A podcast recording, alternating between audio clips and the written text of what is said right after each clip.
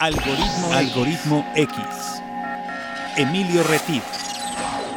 Francisco Disfín.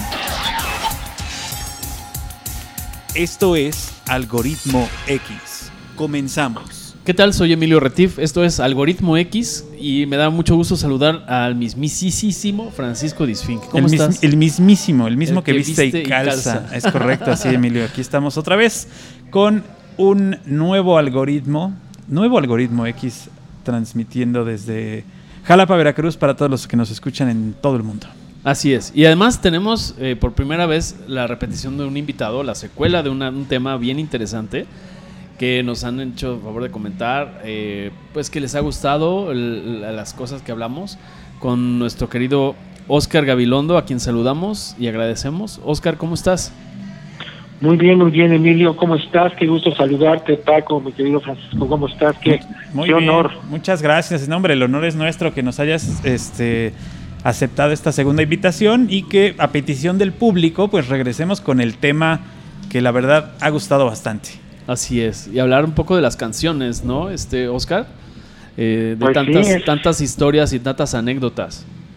Pues hay muchas historias y muchas cosas atrás. Eh, bueno, no atrás, más dentro de, todas estas eh, eh, canciones. Eh, todas vienen de grandes recuerdos de la infancia de mi abuelo y de mi familia. Y bueno, me parece que es importante eh, pues eh, comentarlas, platicarlas, pues darlas a conocer. Es de gran importancia para la gente, puesto que todo eso se traduce se, se refleja y de alguna manera es una es un reflejo de cada familia, ¿verdad? Lo que ocurre en cada familia y que es pues tan normal que pueda ocurrir. La cuestión es que las canciones de Francisco Gabilondo Soler tuvo- tomaron un rumbo a partir de pues bueno de la fama del éxito que tuvo, pero no dejan de ser canciones y cuentos que están presentes en cada rincón, en cada casa de cada mexicano.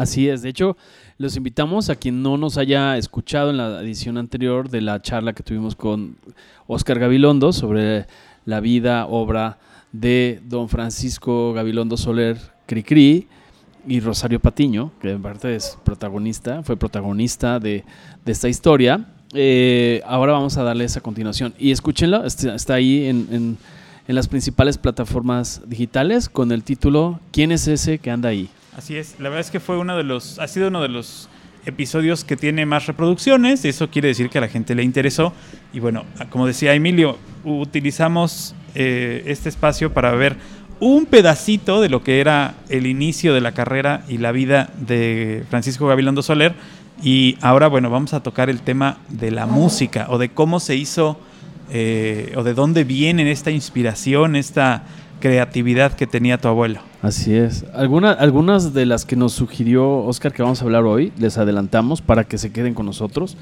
es el ropero, la patita, el calendario, la merienda, el chorrito, di por qué, J de la J, bombón primero, Che Araña, y yo creo que con esas tenemos, ¿no, mi querido Oscar?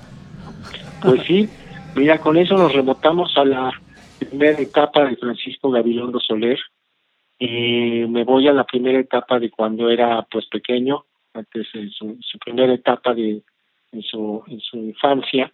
Eh, y voy a empezar con una que se llama, y a todos la conocemos, el ropero.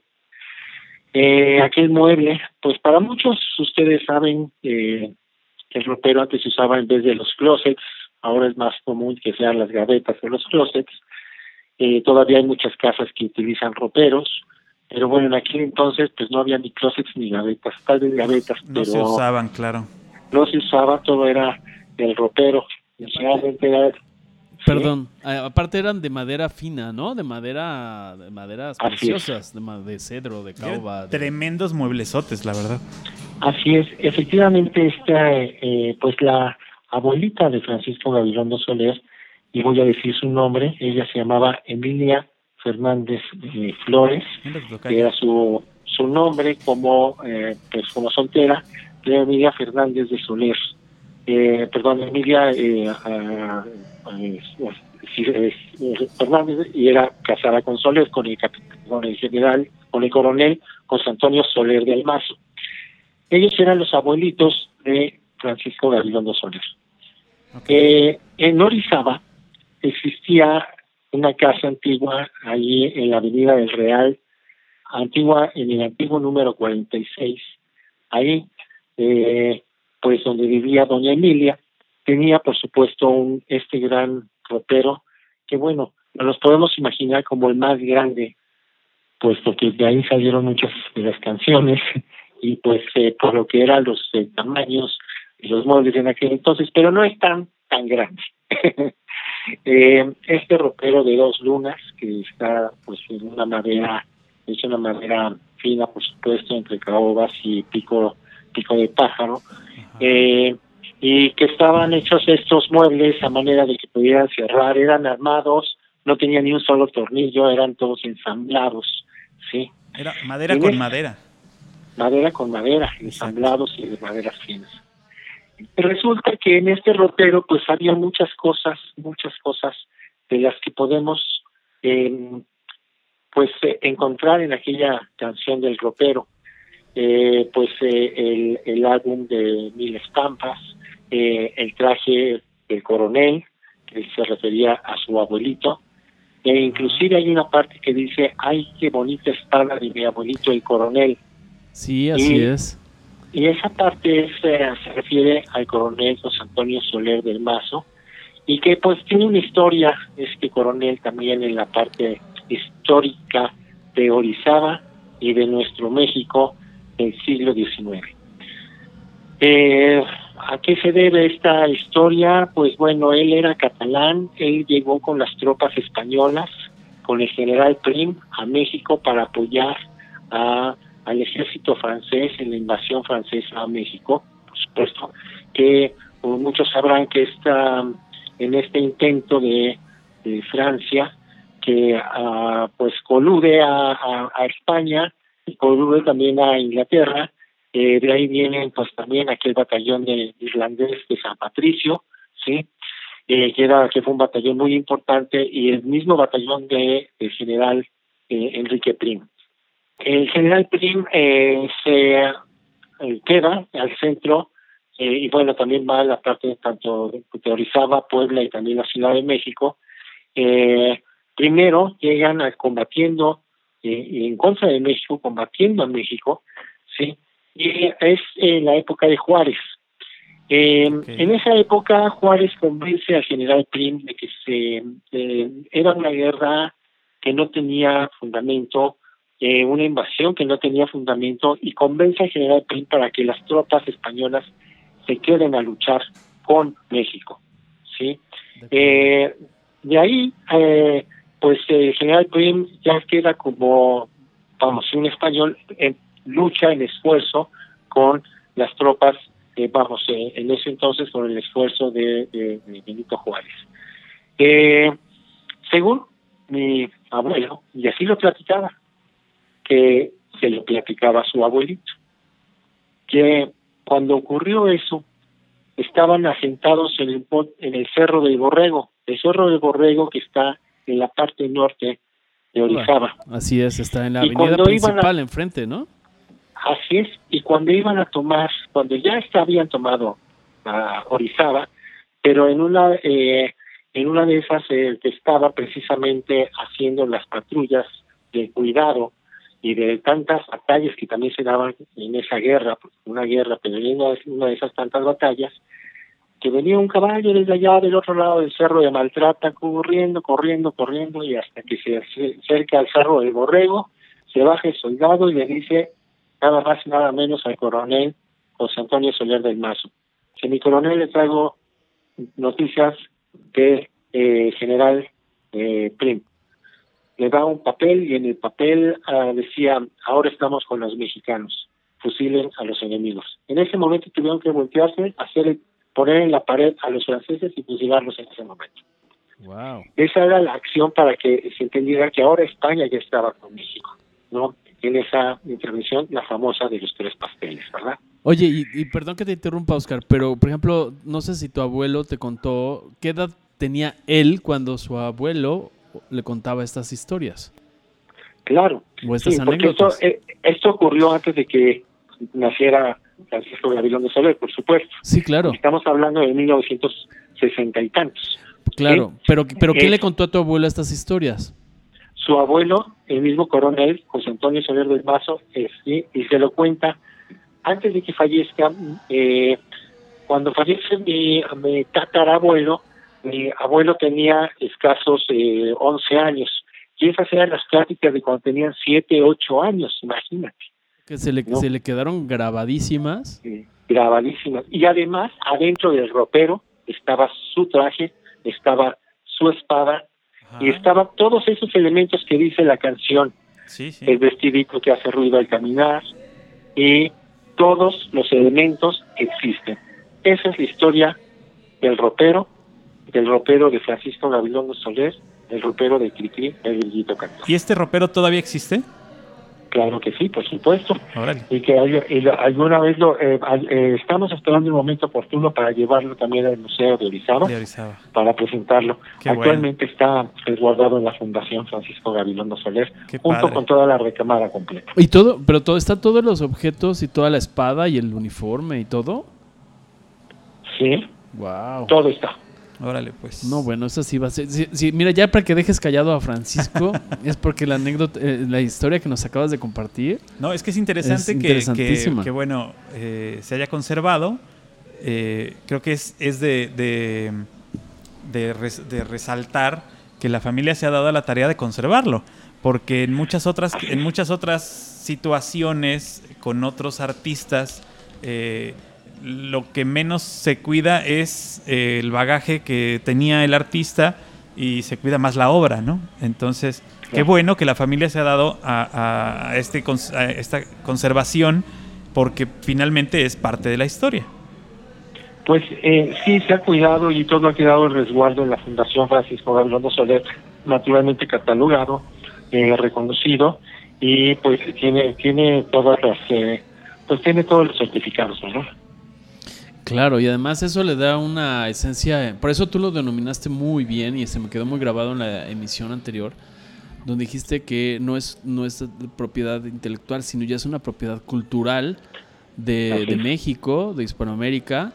Porque todo es. es una canción que no es nada más me siento a componer y ya, sino que realmente co- contiene un tiempo que está, eh, pues por decirlo de una forma, atrapado en esencia en esos instantes que a un niño que le cuenta esa historia y que ve a la abuela o al abuelo tomando la llave y abriendo un ropero eh, para mostrarle una serie de cosas maravillosas, como dice la letra, es verdaderamente una joya, ¿no? Todo este tipo de anécdotas. Así es. Y mira, ese concepto de abrir el ropero y todo eso, que todo, uh, vamos, y puede ser el closet, es un sentimiento que tenemos todos los niños, y bueno, también na- naturalmente los mexicanos, pero todos los niños, ¿no?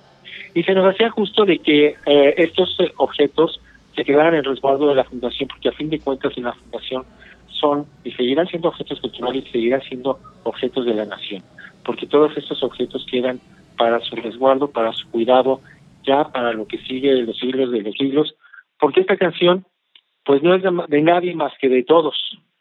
Así es, así es, como tú bien lo denominaste la vez, la vez anterior. Aparte debe ser para los mismos niños de hoy el, el- el- el- factor, ese, ese factor sorpresa de ver, me quiero imaginar la, la cara de un niño de 7 años, que aunque ya esté involucrado con la tecnología ahora, que llega a escuchar. Hoy he estado, antes, después del primer programa, he estado sondeando con algunas personas que tienen hijos pequeños.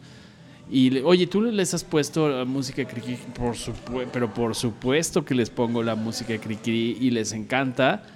Y, y son anécdotas que para los niños deben ser espectaculares poder ver ese, ese, ese tipo de, de objetos, ¿no? Claro, así es. Sí, sí. Definitivamente, eh, eh, bueno, este atesoramiento de la infancia con los, eh, pues con los objetos con los que uno crece, pues son, son, son temas invaluables, ¿no? Claro, y, y el hecho de que la canción representa, por otro lado, también la sorpresa de que la abuela abra su corazón para platicar las anécdotas. Finalmente es este sentido que tiene la canción, no solo el figurado, ¿no? sino el sentimiento que tiene un nieto de recibir la información de la boca de la abuela para este, conocer más acerca de la historia de esa familia. Claro, y qué, y qué más que todo que lo sepamos, porque a fin de cuentas también Francisco Gabriel Soler, pues era el abuelo de todos, ¿no? Se queda Sí, sí. más claro. Adoptó, adoptó a muchísimos mexicanos. Con- como, el, como el abuelo de México. Exactamente. Así es, ¿no? como el abuelo de México, exactamente. Así, sí, sí, muchos lo, lo vieron así, lo vimos así.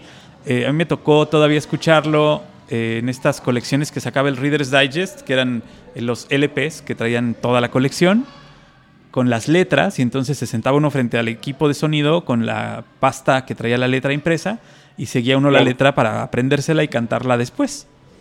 Claro, así es. ¿no? Era, Y era bueno, y aquí me quiero, me quiero ir también eh, a una parte muy importante, eh, sí, en el mismo orden, de ese ropero que era pues de mi tatarabuela, de doña Emilia, eh, eh, Emilia Fernández. Eh, ella, eh, pues como su abuela, eh, fue una encantadora persona con Francisco Gabriel Soler. Aquí voy a tomar, am, me voy a ir inmediatamente, y es más, no voy a decir el título de la canción, no, sino me Para voy a ir un poquito a la historia. Para que nos- ¿Sí? nosotros solitos la saquemos. Sí. Eh, ¿Qué sucede? En ese entonces, eh, mi abuelo, eh, cuando era muy pequeño, cuando tenía escasos 10 años, eh, tuvo que sufrir la separación de sus padres. Eh, en esta separación, que fue muy fuerte, eh, mi abuelo ya, te- ah, vamos, tenía una hermana que se llamó Eva y tuvo dos hermanos más, otro que se llamó Jorge y otro cuarto hermano que se llamó Augusto. Francisco Gavilano Soler era el mayor. Eh, cuando, mm, eh, pues bueno, por cuestiones en ese entonces que era más difícil vivir, eh, fallecen los dos eh, hombrecitos, que era Francisco y Eva. En la separación de sus padres eh, se decide, deciden que Eva se va con su mamá y Francisco se queda con su papá. Eh, pero ¿qué sucede? Que eh, la mamá se va a la Ciudad de México, doña, en este caso digo el nombre, que era la hija del coronel y de Emilia Fernández Flores, ella era Emilia Soler Fernández, que era la mamá de Francisco Gavilondo Soler. ¿sí? ¿A los Ella cuántos se años viene? ¿A los cuántos años de tu abuelo? eh, mi abuelo tenía 10 años. Uy, qué difícil. muy joven, sí, muy chico. Y ella decide irse a la Ciudad de México. Sin embargo, eh, el papá de Francisco Gabilondo eh, decide quedarse en Orizaba y se queda con Francisco. Pero en Orizaba vivía su abuela materna, quien era la que se encargaba de cuidar, pues bueno, Manuel que encargaba, adoraba a Francisco Gabilondo Soler Claro. e- ella misma, la dueña de, del, del ropero, era la persona que le contaba muchos cuentos, era la musa de toda la inspiración que podía tener un niño. Francisco Gabilondo Soler siempre dice que la musa de sus canciones fue su abuela, que ella fue la que le dio siempre esa influencia, esa fantasía, esa inspiración Sí. esa, eh, esos viajes por la imaginación a través de cuentos. Ella misma le tocaba, le, hacía, le tocaba el piano y le contaba cuentos, le hacía historias. Y eso pasaba cuando, todavía en ese entonces, cuando iba a la escuela, salía de la escuela y se iba a casa de su abuela. ¿Por qué se iba a casa de su abuela? Porque su papá trabajaba. Claro.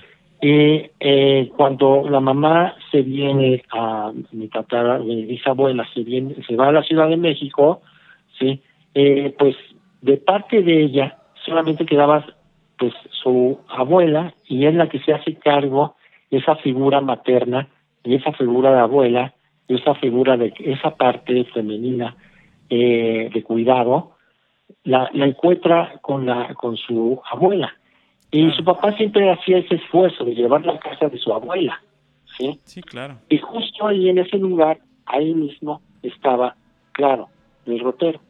Pero para mi abuelo, como esa persona era la persona maravillosa, la más grande, la musa de sus canciones, la que se sabía todo y si no se lo inventaba, así como, lo- como, como lo digo, y se lo inventaba muy bien, como una claro. niña. Sí, sí. Entonces decía mi abuelo que ella era como una niña. era como una, una personita, aunque era adulta, Era, era una niña. Eran amiguitos. Así es.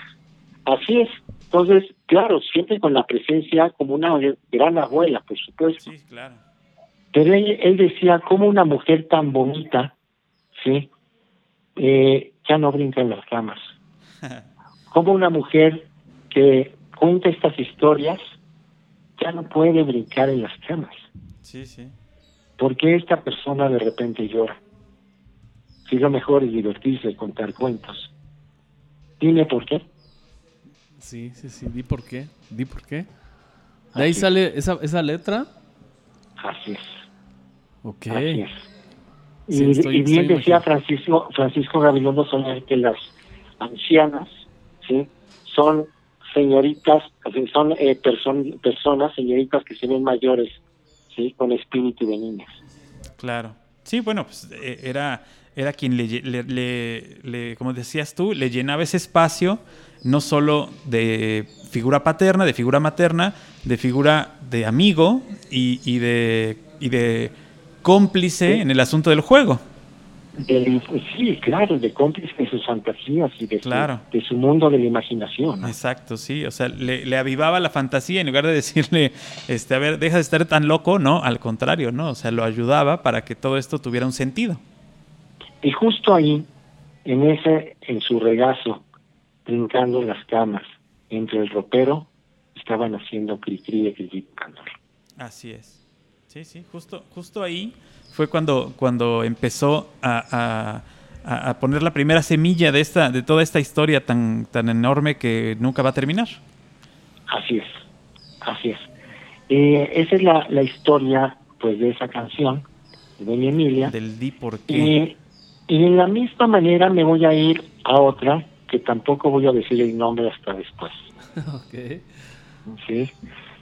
Esa casa que estaba en la Avenida del Real, en, la, eh, en esta avenida grande, Ajá. eh, pues bueno, enfrente, y curiosamente enfrente vivía mamá Patito, Rosario Patiño, quienes eh, platicamos la vez pasada, Ajá, sí. era mi abuela, pero bueno, a, unas, eh, a unos 50 metros, 70 metros, eh, naturalmente este, cerca, hay una eh, iglesia, ¿sí?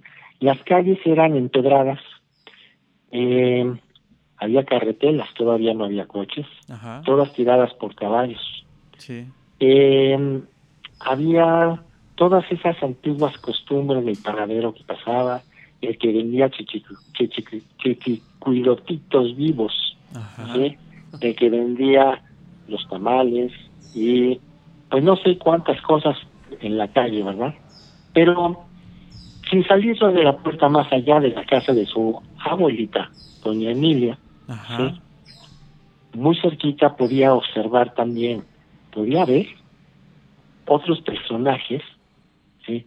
que eran muy importantes observarlos. Como bien saben ustedes que Francisco Gabilondo Soler le encantaba observar. ¿Y por qué le gustaba observar? Porque eran esos los elementos que serían tan importantes y protagonizarían después las canciones. O tal vez que cuando era chiquito, eso lo que observaba era un argumento para pedirle o contarle o compartir junto con su abuela un cuento, Claro. una historia. Sí, pues sí. Y eso ocurría ahí mismo, en ese jardín, en ese ente, ahí afuera de la casa de la abuela, que es aquella antigua casa.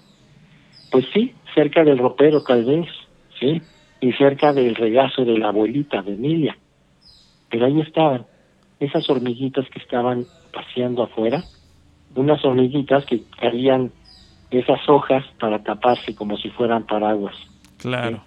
Sí. Y ahí muy cerquita hay una fuente, esa fuente que existe aún y que esa fuente bien la conocemos, que es El El chorrito. El chorrito, Así claro. es, y oye, sí, pero claro. ¿por, qué, ¿por qué crecía el chorrito y por qué...? Pues es una fuente que tenía dis- distintos niveles y, y sube y baja, voy a ¿no? explicar por qué. A ver. Di por qué, di, Di, por di qué. por qué. A ver, este, Que, bueno, eh, Orizaba todo el mundo sabemos que es Orizaba, se le conoce como el lugar de las aguas alegres. Ajá. Sí. Y tiene otro segundo nombre, que precisamente ese nombre lo dio el hermano de mi bisabuela, que se llama eh, Nuestra Ciudad de los Puentes. Así Sí. es. Eh, Bueno, y es precisamente de los puentes porque pasan los ríos eh, que no son subterráneos, sino hay puentes precisamente para el paso de, De estos estas ríos. aguas, claro. Estos ríos que vienen pues, de- del pico de Orizaba, sí, y que llegan a otro lugar que es un ojo de agua, y justo ahí que aprovechó también la, la misma cervecería, cervecería que lleva más de 100 años ahí, aprovechó esta misma caída de agua limpia para Claro. el proceso de, la, de las mejores cervezas del mundo, sí, pero esta, toda esta ciudad tiene la caída natural del agua del Cicatepec. ¿sí? Sí, claro. Eh, entonces, eh, eh, hay veces que eh, pues hay época de secas y hay épocas pues, de lluvia, y así como dice la misma canción, ¿no? Eh, la gota de agua que da la nube, ¿sí? Y claro, cuando llueve, pues hay más, y cuando Claro. no llueve, ¿sí? Entonces, eh, cuando las aguas en Orizaba, en este lugar de las aguas alegres, los ríos tenían mayor cauce, ¿sí? Antes no había bombas de agua, Claro, todo era era- por gravedad, claro. era por gravedad y las fuentes podían eh, elevar sus chorritos, ¿sí? Cuando había muchísima agua. Mucha Y había, cuando claro. había poca agua, mm, si- ni siquiera había chorrito. Claro. Pero cuando había una media de agua, sí podía subir, de repente si subía el cauce o bajaba, ¿sí? Podía subir el chorrito y podía bajar. Podía subir y podía bajar. Claro, como dice ¿Qué la, pasa? la seguramente, seguramente las hormigas que pasaban ahí, pues pueden estar acostumbradas a otra época donde hay agua o no hay agua, de una Exacto. manera pareja. Sí, Pero claro. cuando sube y baja, pues es una es incómoda para que quiero pensar que es incómodo para las hormigas de que pues, pasar Les- por ahí puede ser un riesgo, ¿verdad? claro. Y de ahí, de ahí la idea de, de- o sea, era época de estiaje, o sea, la- el caudal del río bajaba porque era época de calor, como Pues, lo dice la letra, la ¿no? letra, ¿no? Estaba de mal humor. La letra dice, eh, en el invierno la nieve crece y en el verano la funde el sol. O sea, hay más agua cuando es- hay deshielo desde, el- desde, es. el- desde la montaña, porque viene precisamente del yo- deshielo. Claro, yo desconozco el problema de fontanería que tenía esa fuente. Exactamente, claro. Pero sí, en ese momento que se hacía grandote, se hacía chiquito, sí era. A lo mejor era así la habían diseñado, ¿no? A lo mejor era una fuente muy Era un divertida. efecto Era especial, un efecto ¿no? especial, claro, como las fuentes del Velayo, algo así. Algo similar. Exacto. A mí lo que me tiene impactado es lo que actualmente llamarían algunas personas la transversalidad de las historias. O sea, me estoy imaginando perfectamente con tu descripción, por eso nos quedamos callados, el tema de la casa con la fuente, me la estoy imaginando perfectamente al centro de esas casas antiguas, con un patio central, y esa fuente, Sí. y saliendo del, como tú lo describías, de la habitación donde estaba el ropero, o sea, la coexistencia o la transversalidad de esas canciones en un mismo sitio. Eso es, este, yo no lo había asociado hasta ahora que te escucho. Efectivamente, así es, es como lo platicaba el abuelo, pero mira, abuelito que sí eh, nos narraba de las cosas de la familia, y yo estoy seguro que en casa, en en casa de tus abuelitos, de tus papás, igual tú, Francisco, de tus tíos, tus abuelitos, tus papás, Sí, claro. siempre ocurría algo que si tú le haces una canción y, y, y si llegas a inmortalizarla, pues claro, a todos nos pasó algo, por eso nos asociamos tanto con las canciones, ¿no? Claro, porque no, no, no, no, a pesar de que todo esto lo inventaba en su cabeza, no era más que plasmar con la imaginación de un niño un evento que estaba sucediendo en realidad. Pero más que inventarlo, yo creo que lo recreaba, ¿no? Claro. Por, por las- la narrativa de, de- de Doña Emilia. Sí, sí, y, y- y bueno, se echaba a volar su imaginación, pero finalmente estaba descri- describiendo algo que para él, pues pareciera, como dices tú, Oscar, que las hormigas se levantaban las enaguas para poder pasar, ¿no? Claro, mira, esto es, es en gran parte entre la fantasía y la realidad, como decía abuelito Petri. Esto es hacer algo entre la fantasía y la realidad. Tan real es que es cierto, y la fantasía está también. Totalmente de acuerdo. ¿no? Y además cada vez que la estás reproduciendo, por eso eh, nos hemos referido en varias ocasiones en tiempo presente a Francisco Gabilondo Soler, como es un veracruzano, es un talento, porque pues cada vez que reproduces eh, cualquier soporte o medio digital o físico, o lees un libro, o visitas el museo, pues cada vez está ahí, está latente, es como algo que no se ha ido, ¿no? Así es. está latente y va a estar siempre latente, siempre cuando, que es muy importante esto, ¿no? Conservar la plática, la comunión entre la familia, ¿no? Cuando está eso, siempre va a existir. Totalmente. Así es. Y además, como pasa con muchos abuelitos, también ahorita que te escuchaba, seguramente a todos nos ha pasado. A mí me pasa con Francisco, por ejemplo. ¿no? Yo lo veo como mi abuelito. Repite, por repite, por ejemplo, repite y repite la historia, pero, pero es maravilloso, de verdad, cuando un abuelito te cuenta ya por enésima ocasión y a veces hasta le pone una cosita adicional, ¿no? Un aderezo. Claro.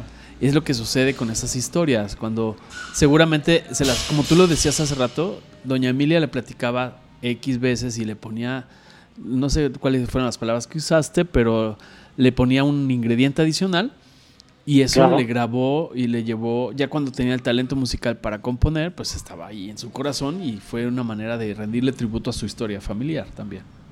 Claro, que ese condimento, generalmente es ese condimento, esa es la especialidad de muchas abuelitas, ¿no? Ponerle algo para que nunca se te olvide, ¿no? Exactamente. Tomar ese tema eh, que puede ser soso para cualquier otro, pero que dentro del dentro del- de la familia este, es de, de de suma importancia y que puede ser eh, conservado por generaciones como el tema de la abuela. Así es, ¿no? así es. Y bueno, y ese es el- en lo que transcurre precisamente esa historia en estas tres primeras piezas, ¿sí? que bueno, es, eh, eh, es eh, muy importante conocer de dónde vienen porque todos tenemos un elemento cercano a lo que debemos eh, recordar más. Por eso hay que cuidar también esas cosas que son de nuestros abuelos y de nuestros padres, ¿no?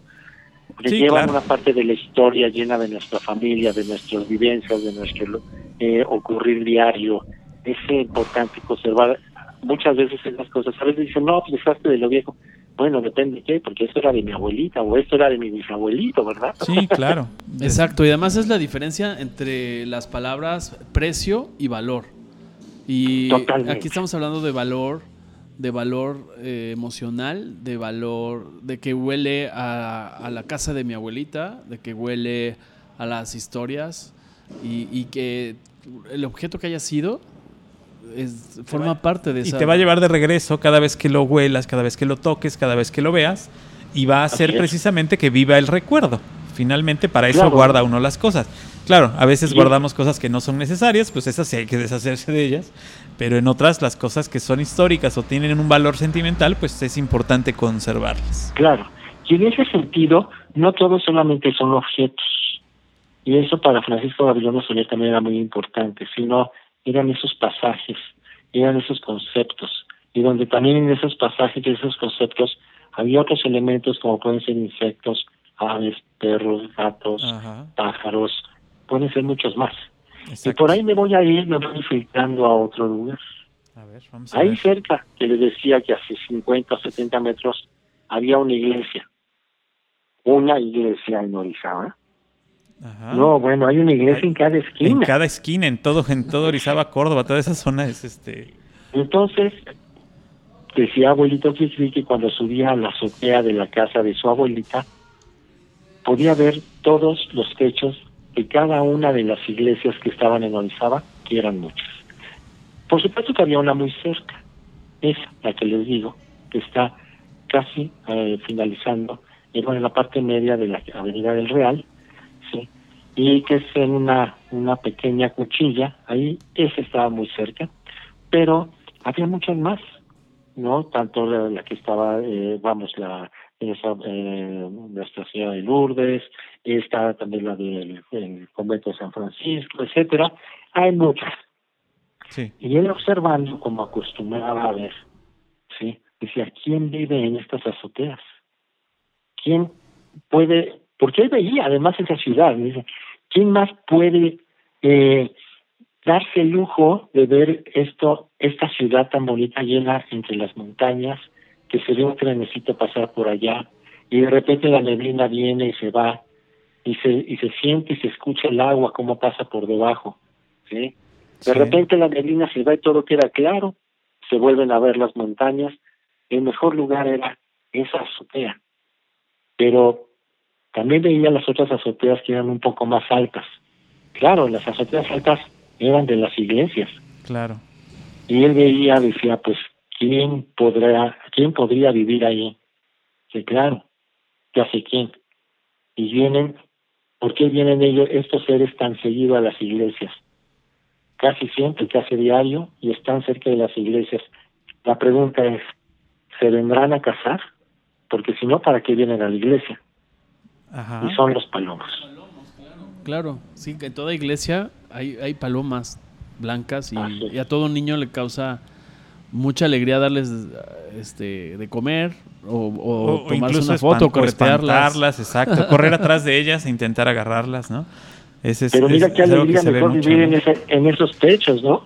Sí, sí, claro. Exactamente. De ahí tienes este, vista panorámica de toda la ciudad de toda la y ciudad. de toda la gente. Y es precisamente ahí nace eh, pues esa canción de, ese pasaje, de esa idea del casamiento de los palomos. Bien, esa, esa es este una, una canción que también eh, platica acerca de, de- tiene algunas algunas palabras en latín. Eh, en las iglesias se usaba todavía también eh, algunas palabras en latín. Supongo que tu abuelo también este, visitaba las iglesias, no solo este, las veía desde las azoteas. Y por eso es que, Claro. que, que tiene esta, esta mezcla de, de lenguaje que hace que se le dé eh, el sentido eh, pues semi-religioso a la canción. No, y además las similitudes, ¿no? Porque Claro. bueno, pues el, el padrecito es un pingüino barrigón, Ajá, ¿no? y, va de blanco, ¿no? Y van de blanco a casarse, de blanco y negro, ¿no? Van, van, van muy, Sí, muy- van muy también. elegantes, muy elegantes. Muy elegantes los invitados y está el monaguillo y toda la cosa, ¿no? Y además se junta toda este- la ciudad, o sea, todas las palomas de todas las azoteas vuelan hacia el mismo lugar y llegan hasta las iglesias, que es la parte más alta, para poder asolearse bien, Claro. ¿no? Y es seguir, y seguir en ese en esa fantasía, seguir volando en esta imaginación entre la fantasía y la realidad. Padres, qué padres, qué padres canciones y qué padres recuerdos y qué padre que nos los compartas, eso es lo mejor. No, bueno, encantado. Encantado. Y ya me fui ahí por cuatro más, pero bueno, es que cuatro canciones. ¿Cuál tenemos todavía? Nos falta la, la que yo a mí me intriga y leí algo y ahorita nos platicarás, porque aparte descubrí que en la de Che Araña, que tengo entendido que eso fue hacia los años 40, no sé si me brinco en la línea del tiempo, sí. pero sé que dentro de todos los talentos de Don Francisco, él emprendió un viaje de Acapulco a Sudamérica, Así es. ¿verdad? Y me, así es. Y me voy a arrancar con la historia.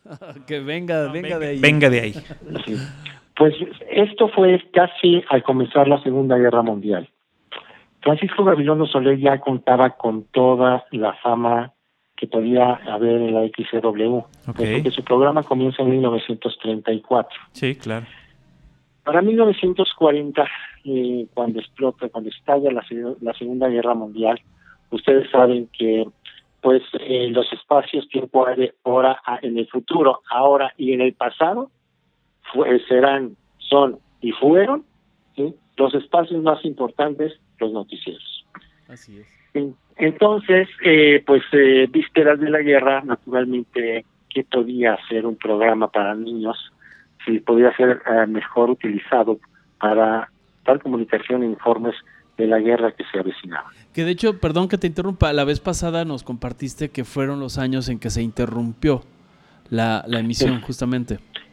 Exactamente, fue el periodo que se interrumpe la emisión y eh, ya para ese entonces ya contaba con una fama, un reconocimiento como compositor, naturalmente dedicado a los niños, Ajá. pero tenía otras otras otro tema de eh, fama también eh, de, de reconocimientos sí Eh, que fue como boxeador que fue también Ah, como claro. navegante Eh, para este periodo en 1940 se ve eh, pues obstruido eh, temporalmente el programa de tiene el Villito Cantor.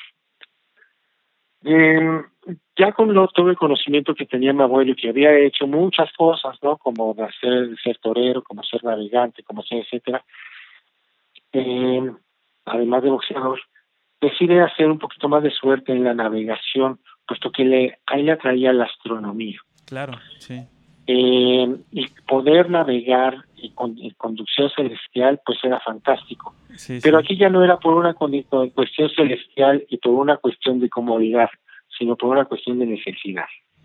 No tenía trabajo y su amigo Pedro Vargas le había dicho que todos los mexicanos triunfaban en Buenos Aires, Argentina.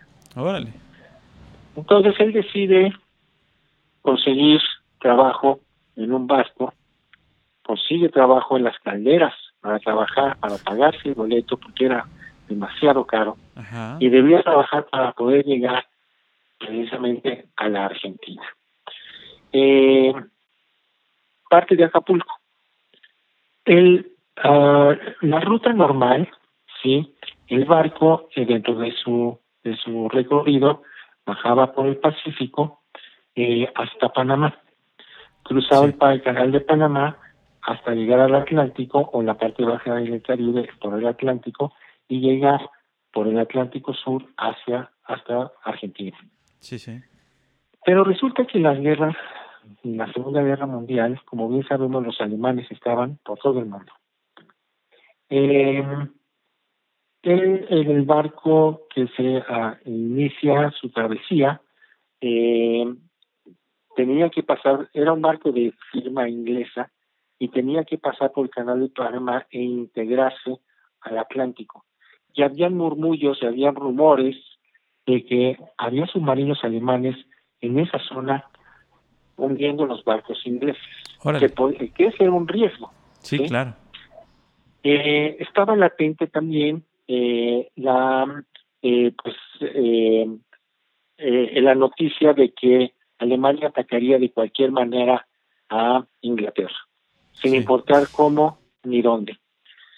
Una de las cartas, precisamente cuando, bueno, de regreso sale de Acapulco, justo en el canal de Panamá, cuando llega, ¿sí? una de las cartas que escribe en Panamá es, que escribe, y es precisamente el temor que él tiene por lo que hace cambiarse de embarcación. ¿sí?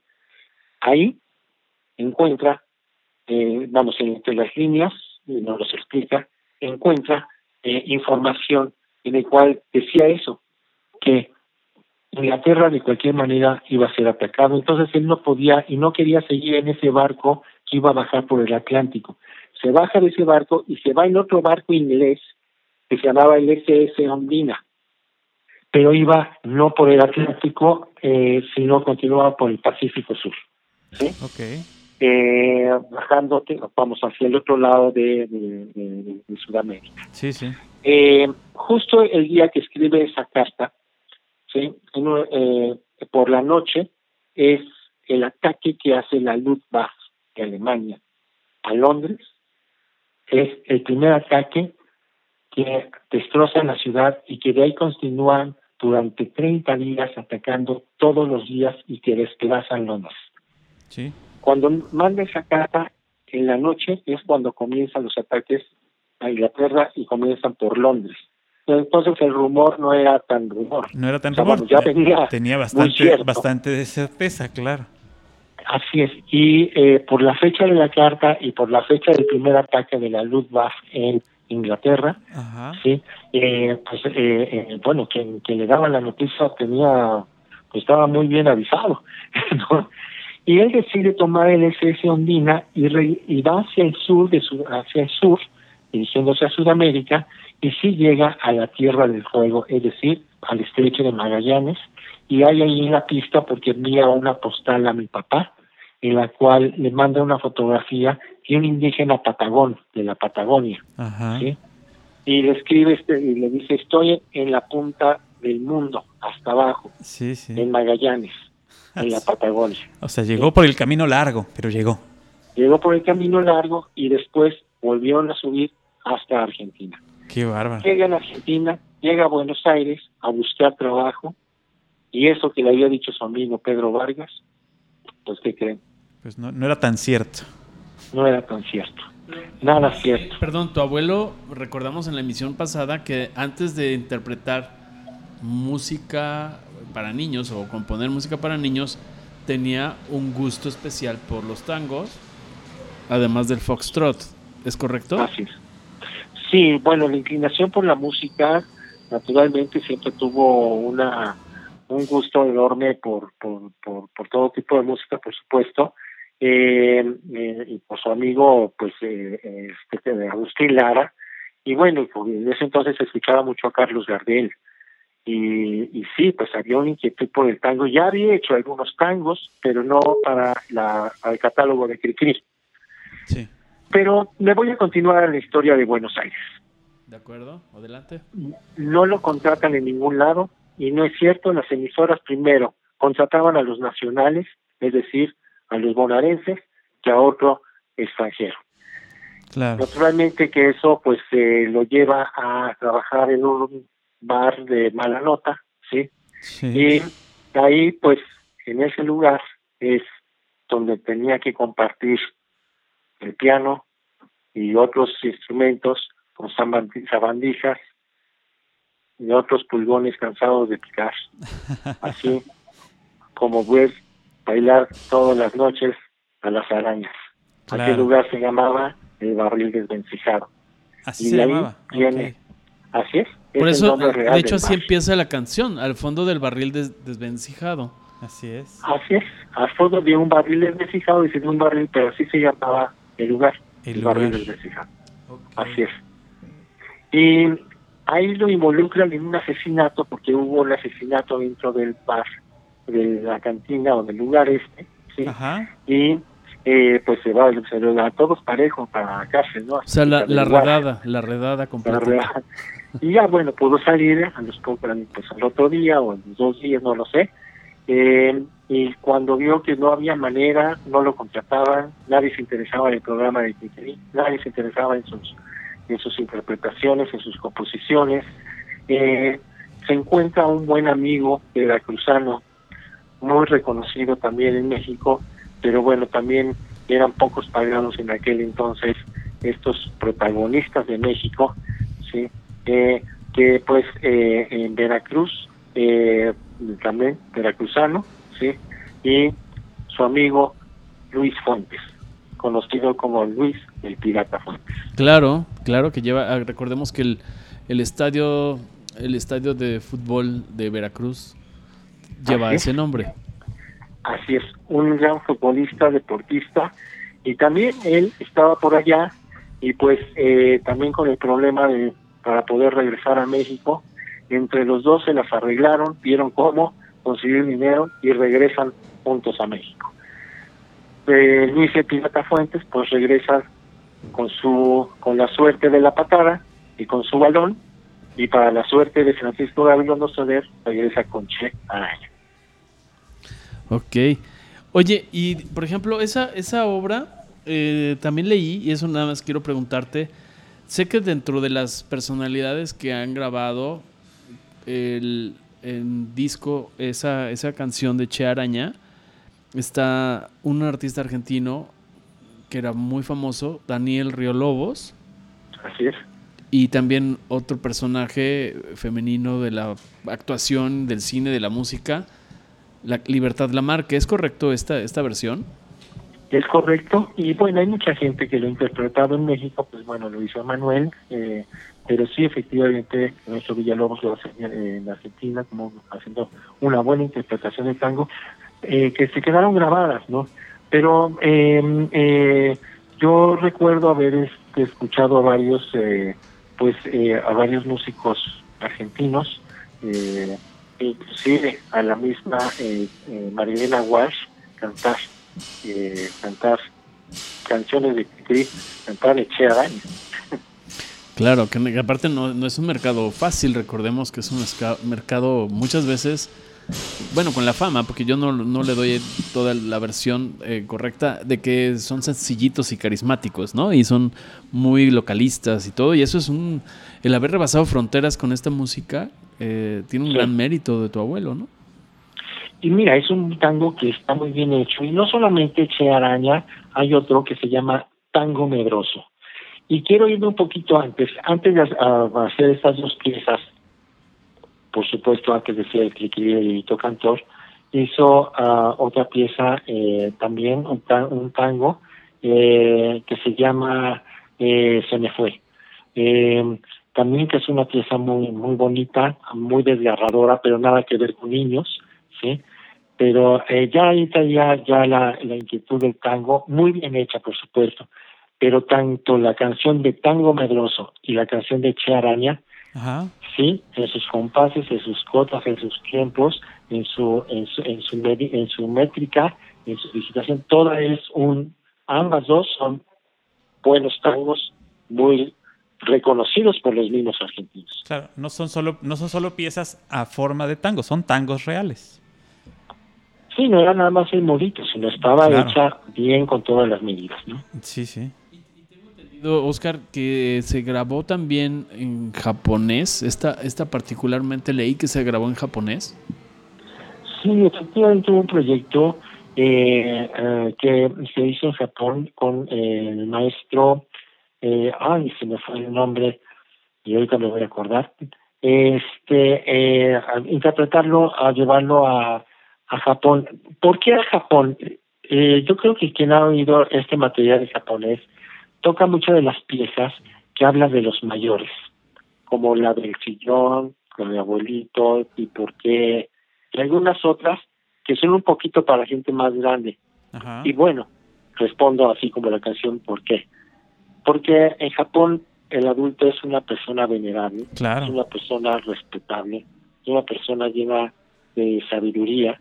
y, eh, y precisamente quien eh, la persona, el intérprete quien llevó este proyecto, sabía muy bien esos conceptos en Japón, porque él era japonés, y sabía perfectamente que eh, Francisco Abelardo Soler, en cuanto a la música, sí para niños, pero en cuanto a los valores para los adultos, cabía perfectamente para los valores de los japoneses. Claro.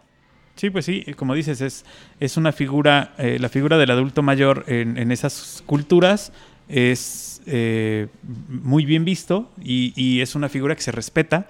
Y bueno, pues ahí, ahí cuajaba perfectamente esta, esta cuestión. Así es. este, estoy tratando de buscar el nombre de la, de la persona que hizo los arreglos, pero no, no, no, no lo encuentro. Pero bueno, ahorita la seguimos buscando para darles esta información. ahorita me voy, a, me voy a acordar, este, yo también, ¿eh? Perfecto. Y bueno, no sé si quieras compartirnos, por ejemplo, alguna otra em, historia de estas letras. Ya hemos revisado hasta ahora, por ejemplo, el ropero, el chorrito, di por qué, che araña. Y no sé si nos quieras compartir alguna otra para no no este decirte cuál y que así creo, creo que hablamos creo que hablamos de aquella vez del calendario. El calendario, exactamente. Así es. El calendario eh, es una pieza la cual yo quiero mucho, me encanta esa pieza, de verdad, es de mis preferidas. Eh, porque, bueno, aquí evoca toda la parte de mi papá, de Jorge Gabilondo, su primer hijo, el primer niño que yo crié. Los dos primeros niños que yo crié fue Jorge Gabilondo y Diana Gabilondo, eh, hijos de Rosario Patiño, de Francisco Gabilondo, y Jorge, eh, como primogénito, pues tenía sí, siempre la atención tanto de mamá y de papá, sí. Eh, y que fue mi papá y bueno, eh, fue creciendo y como dice la canción, ¿no? Los días se van, el calendario se sienta adelgazar. Y en estos días que se van, precisamente, el conejo Chuchu, que así es como se refería a mi papá, eh, Chuchu, eh, pues eh, eh, fue una persona que sí, como cualquier hombre eh, en ese entonces, para llamar la atención, pues se dejaban el bigote, andaban en motocicleta, Andaban, se ponían los, los pantalones, eh, pues bueno, grandotes, grandotes, eh, querían tocar algún instrumento, ya escribían versitos también, ¿verdad? Sí, claro. como dice Doña Zorra, y ese no se acostumbraba más. Doña Zorra era la vecina, la que siempre platicaba el chisme, ¿verdad? Claro, claro, que ya lo vio fumando. Ya lo habíamos platicado también desde la emisión pasada. Y esa Doña Zorra le decía que, que, Jorge estaba fumando. Antes se usaba mucho, ¿no? Sí, sí. Y que ahí tiene esa canción de calendario. Muy bien, esa está padrísima. Es, es este, una historia una historia que además pues súper entrañable para ti porque está haciendo referencia directa. una referencia directa a lo que, a lo que, a, a, ti, pues finalmente a ti, a tu padre. Y aparte yo creo que para don Francisco eh, también cierta nostalgia del tiempo que pasa, donde sus hijos crecen. Y van cambiando las, van cambiando las necesidades, van cambiando los gustos, van cambiando las, las formas de vivir eh, y lo refleja muy muy bien en esta, en esta canción y además eh, hace también esta, esta doble historia donde los calendarios estos que le iba uno arrancando las hojas y se van haciendo más delgados hasta que desaparecen. Hasta que desaparecen. hasta que queda el cartón colgado nada más. Así es, exactamente. Y bueno, pues esa es la historia de algunas de las de las canciones y quiero decirles que hay muchas y todas cada una de las canciones tienen una historia como aquella vez platicamos de de la muñeca fea, me parece ya lo ya lo hicimos. Sí. Este, y así hay tantos eh, personajes que pues que sí existen, están en la vida, estuvieron en la vida de Francisco de Soler, pero actualmente siguen existiendo, están presentes eh, y, y, bueno, todo eso eh, es lo que lo hace más especial porque pues es son las cosas que vivimos a diario, que eso es lo que los hace especial precisamente. ¿no? Sí, porque son metáforas, son eh, pasajes de la vida, de la vida real, de una ciudad, de una familia, y, tienen esa, esa interconexión emocional, no son compuestas por separado. Tal vez alguna, como en el caso del Charaña, como lo referíamos, este, volví a conectar a tu papá, a tu abuelo, perdón, con, em, con Buenos Aires, con el tango. Entonces todo como que fue haciendo un una perfecta ensamblado con las estrellas, con todos los personajes, la música y todo esto, ¿no? Claro. Sí, eh, ahora, eh, también, eh, mira, tanto, esa conexión con otros lugares y también de los, lo que decía, es importante decirlo, ¿no? Los conceptos y los pasajes, ¿no? y voy a hacer, uh, comentar otra de las piezas, por ejemplo, Llueve, llueve es tal cual una fotografía. Esa pieza, esa canción, es una fotografía de Orizaba. Claro, una zona eh, sumamente lluviosa. Así, es. Ahora ha cambiado el clima, temas modernos, pero antes, pues bueno, siempre decían el chipichipi y, y es la pluviosilla. La pluviosilla, exactamente. Así es.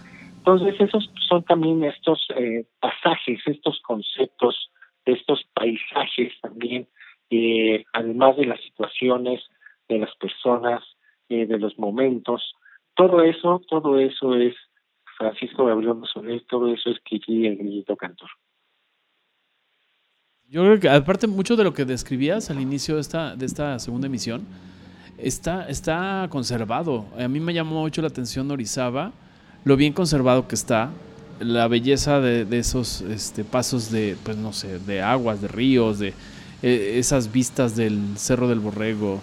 Eh, yo creo que eso todavía la gente que no la conoce, es interesante que vaya, que recree todo esto que está compartiendo Oscar y que vaya al museo, por supuesto, eh, de Francisco Gabilondo Soler.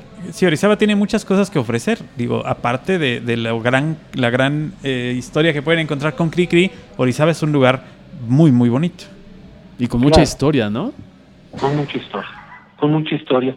Y bueno, creo que alrededor del tema, tanto de, de bueno, del lugar, de sitios, de los uh, orígenes de cada pieza, y que podemos seguir platicando mucho, mucho, pero también eh, hay una parte importante que junto, sí, con la música, que es muy importante, que está muy bien hecha y que podemos entrar a tema, pero también la poética, la manera en que se escribieron, el origen y el porqué eh, vamos, eh, el fundamento de su letra y cómo están escritas muchas de las canciones que son verdaderas poesías, como La Mariposa, eh, como eh, otra canción que se llama La Primavera, eh, hay otra pieza que se llama eh, la, la, Vaquita Suiza, y que las vas, o las vas oyendo, las vas eh, escuchando, así como las canciones, los cuentos que, que antecedían, como bien dices en el disco de selecciones de Ruidos Galles, son bien escritos.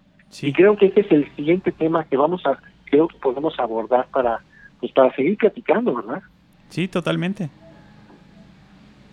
Que ya es entrar al tema de, sí, de la música, pero creo que es importante entrar a las letras y al concepto.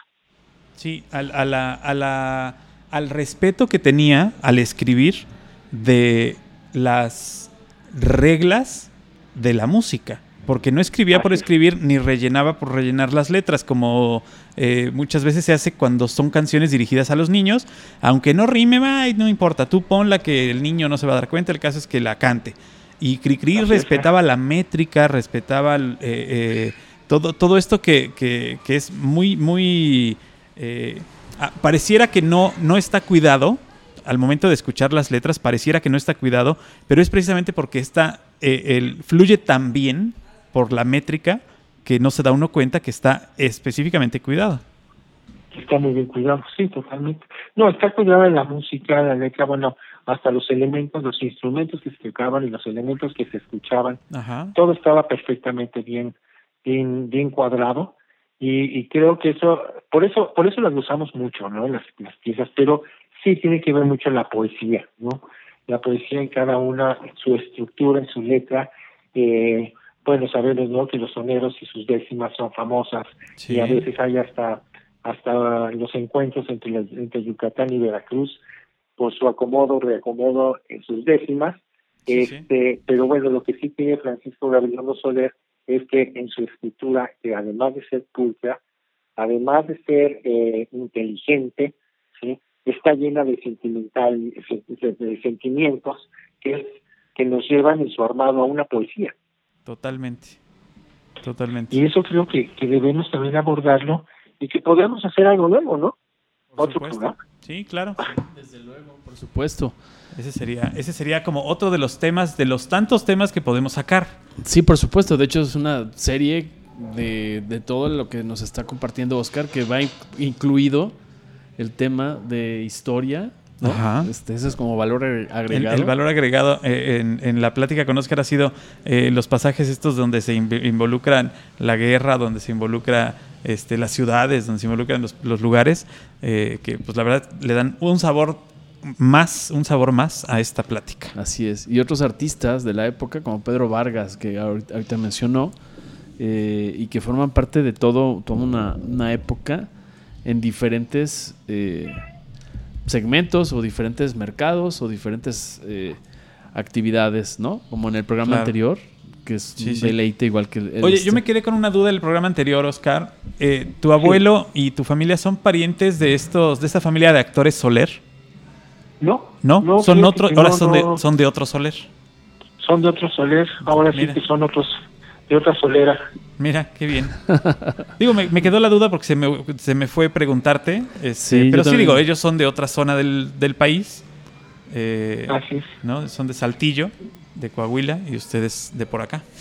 de esta Y zona. mira, de por acá. y, y don, y don Andrés Soler, que fue amigo, muy, muy amigo de, de, de mamá Patito, de Rosario Castillo. Ajá. Eh, pero no, fíjate que no tiene, no, No había- no había esta relación, esta relación familiar. Así es. Muy bien, bueno, pues ahí está. Resuelta mi duda el día de hoy. Es un poco chismoso, mi amigo. Sí, claro, Paco, es que tú disculparás. Soy de. Coatepec, ¿qué quieres? Modo, Así es este. Oye, te agradezco muchísimo que nos hayas ayudado esta, en esta ocasión para el, para el programa, este, en este segundo, y que va a ser el segundo de muchos. Eh, te agradezco Claro. muchísimo que nos hayas dado este espacio. Sé que estás muy ocupado, sé que andas chambeando durísimo, y qué bueno que te diste este espacio para, para platicar con nosotros. Al contrario, yo les agradezco a, a ustedes y no, ni me digan eso. De verdad, yo lo hago con, con mucho gusto. Me encanta platicar eh, de mi familia y bueno, pues, eh, eh, y qué mejor que pues desde la fundación, eh, pues hacerlo. A mí me da muchísimo gusto en nombre de la familia, de toda la familia de Gabilondo, de los Asporo Gabilondo, de los Gabilondo Vizcaíno, de todos, eh, los que integramos esta, esta, pues, esta, iniciamos esta aventura, integramos a esta fundación pues para seguir, seguir con esta fantasía que se llama El querido grillito cantor. Así es, y gracias por compartirlo en esta segunda entrega en Algoritmo X, que de hecho Paco me compartía hoy unas estadísticas. Nos escuchan por ahí por Argentina, nos escuchan por Ah. la región de Chile, Sí. nos, escu- nos es- escuchan en parte de Estados Unidos, nos escuchan Ah, Nos por escuchan España, en por Brasil, ahí. en Brasil, Chile, Argentina, Nicaragua, España, México, Estados Unidos, Canadá. Tenemos es eh, registrados No, ya. maravilloso. Bueno, pues qué gusto. Ni, ni el ratón vaquero tenía esa suerte. ¿Ves? Exacto. Muy bien, pues Oscar, te mando un abrazo. Eh, te agradezco a, a título personal y del proyecto Algoritmo X que, que nos abras el ropero, tu corazón, tus recuerdos y seguimos en una tercera entrega para que quede ahí en la nube y quede grabado y lo compartamos con las nuevas generaciones que a veces están en otros en otros canales. Así no, bueno, yo les agradezco a ustedes y, y bueno, en eso compartimos la misma idea, así es, es eh, eh, la idea es compartir llegar a más gente y, y poderlo compartir con ustedes, con, con todo su con todo su público, qué maravilla. Yo, al contrario, yo les agradezco mucho que me permitan eh, mostrar el ropero. Claro que sí, y bueno, les recordamos a quienes nos, nos escuchan que pueden seguir el perfil de Facebook de la Fundación. ¿Nos puedes recordar, Oscar, por favor, para que estén, Sí, estén al tanto de lo que ocurre con las actividades alrededor de la vida de Cricri? Así es, es en Facebook es Fundación eh, Francisco Gabilondo Soler, ¿sí? Eh, la página es eh, eh, www.fundacionfgs.com. Eh, o inclusive también pueden, pueden poner eh, arroba Fundación Gabilondo y los va a llevar a cualquiera de ellos. Perfecto, perfecto, pues ahí está. Este, pero sí, en, en Facebook es donde tenemos un poquito más de, de actividad. Eh, estos meses ha habido, no ha habido tanta información, puesto que estamos empezando el año con muchos nuevos proyectos que tenemos durante este año y pues siempre al principio del año se nos juntan las cosas para ir cristalizando eh, los, los, los proyectos. Pero bueno, pues eh, eh, ya verán que de repente la información a veces cambia a diario o a veces hasta dos veces al día o Así tres es. veces al día. Ahora estamos muy tranquila. Pero este, Pero, por ahí encuentran toda la actividad y toda la información que acerca Así de es. esta fundación, acerca de, de- de todo lo que puedan conocer de Francisco Gabilondo Soler. Así es, así es. Te agradecemos Estamos mucho y estamos pendientes para la próxima llamada porque este, tenemos todavía mucho, mucha tela de dónde cortar. Exactamente. Efectivamente.